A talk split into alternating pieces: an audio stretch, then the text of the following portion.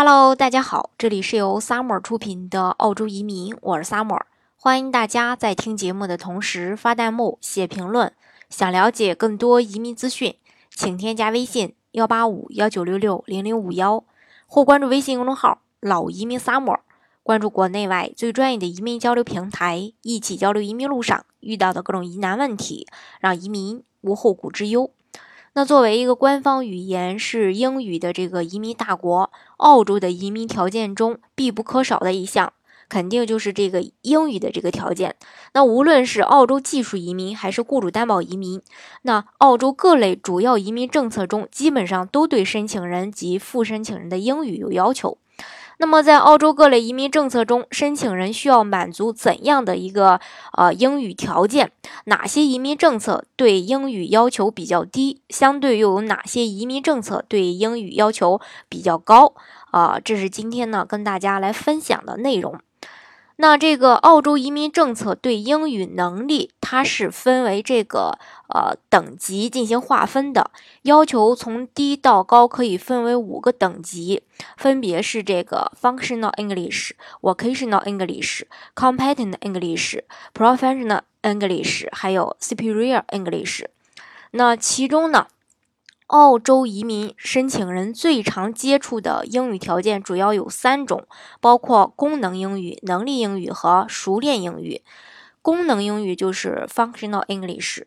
持有它要求是持有这个英国、美国、加拿大、新西兰、爱尔兰护照，并且是该国公民的人。呃，另外呢，呃，还要求雅思的听力，呃，就。呃，在这个四点五分，口语也是四点五分，阅读是四点五分，写作四点五分。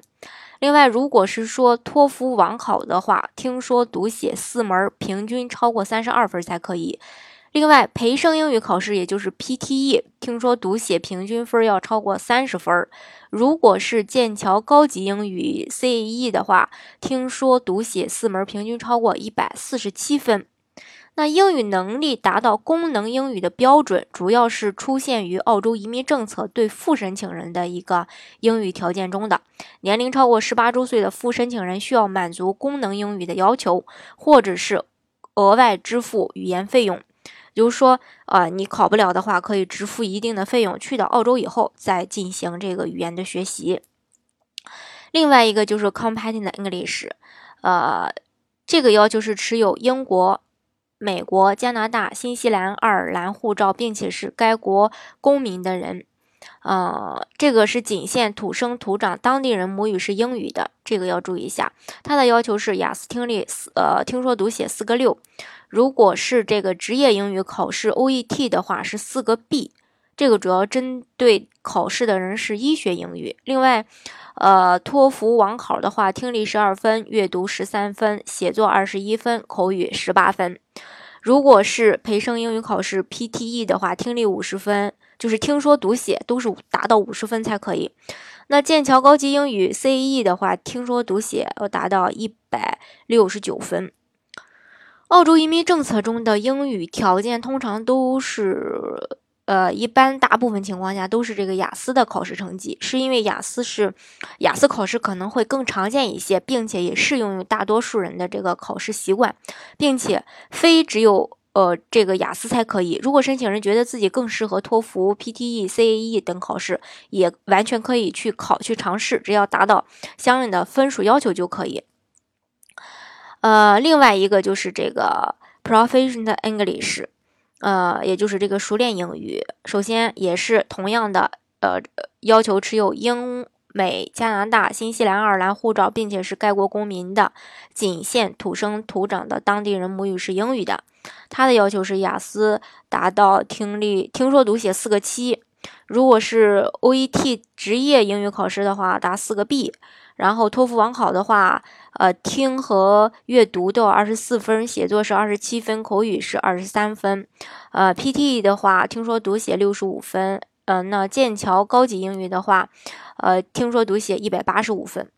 澳洲技术人移民的申请人一般要求达到能力英语级别就可以。那如果申请人打分不够，那这种情况下就要考更高的语言分数来加分。如果达到熟练英语的级别，就可以加十分；如果达到优秀英语的级别，就可以呃加二十分。Vocational English 是职业英语，它指的是雅思四个五分及同等英语水平。呃，那这个优秀英语，呃，super 呃 superior English 指的就是这个雅思四个八，呃，或者说同等英语水平的。嗯，当然，这个澳洲移民政策中对，呃，每个项目对申请人的这个英语又要求是不一样的。那移民政策中呢，主要有三大类的这个移民方式：澳洲技术移民、雇主担保移民、澳洲投资移民。前两个移民项目是为了引进海外人才和这个劳动力而设置的一那么一个移民项目，因此呢，对申请人的英语条件要求比较高。那投资移民的目的就是为了吸引投资人才和海外资金而设置的，所以对申请人的英语条件要求就比较低。技术移民永居的项目细分的话是独立技术移民签证幺八九签证、州担保技术移民签证幺九零签证。英语条件满足能力英语的级别。需要注意的是，呃，因为这个澳洲技术移民它是有这个打分要求的，因此在满足基本的英语级别之外，如果可以提高英语能力，有助于获得额外的加分，从而会呃快速被邀请申请这个澳洲的移民。那这个。雇主担保永居的项目细分分幺八六，然后还有这个偏远地区雇主担保幺八七。那无论是邻居签证转幺八六幺八七，呃，永居，或者说直接去申请幺八六幺八七永居，申请人都要满足呃功能英语的级别要求，也就是雅思四个六的水平。那这个澳洲投资移民，它分的这个项目就多了，像澳洲幺八八 A、幺八八 B、幺八八 C、幺八八 D、幺八八 E。那除了澳洲幺八八 E 需要满足功能英语级别要求外，也就是雅思四个六以外，澳洲的幺八八 A 到 D 对申请人的英语没有硬性的要求。但是如果是说你不考，这个就幺八八 A 到幺八八 D 这个呃这个申请阶段，如果不考雅思的话，呃还是要交一个这个语言培训费的。也就是去到澳洲以后，你可以去澳洲的相关的社区的一些这个免费的机构去学这个英语。当然，学英语的这个费用是你提前已经交了这个钱的了。嗯，如果是说你考到了四个五、四个六的水平的话，幺八八 A 呃。这一点倒是不需要再去交这个语言这个培训费的了，这个大家要要清楚。当然，这个语言培训费，呃，它也不是说是中介机构收的，也不是这个呃律师收的，这是澳洲政府收的这个钱，大家要清楚。另外，澳洲幺八八 A、幺八八 B 签证对申请人他是有打分的，英语条件是个人具体情况而定。如果不通过英语成绩的话，就不需要提供英语成绩，就是我说的，你可以不去呃不需不提供。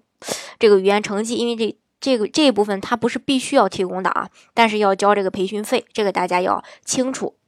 好，这是关于这个澳洲呃移民项目，呃就各个移民项目吧，对这个英语的一个要求。好，今天的节目呢就给大家分享到这里。如果大家想具体的了解澳洲的移民政策的话呢，欢迎大家添加我的微信幺八五幺九六六零零五幺，或是关注微信公众号老移民 summer。关注国内外最专业的移民交流平台，一起交流移民路上遇到的各种疑难问题，让移民无后顾之忧。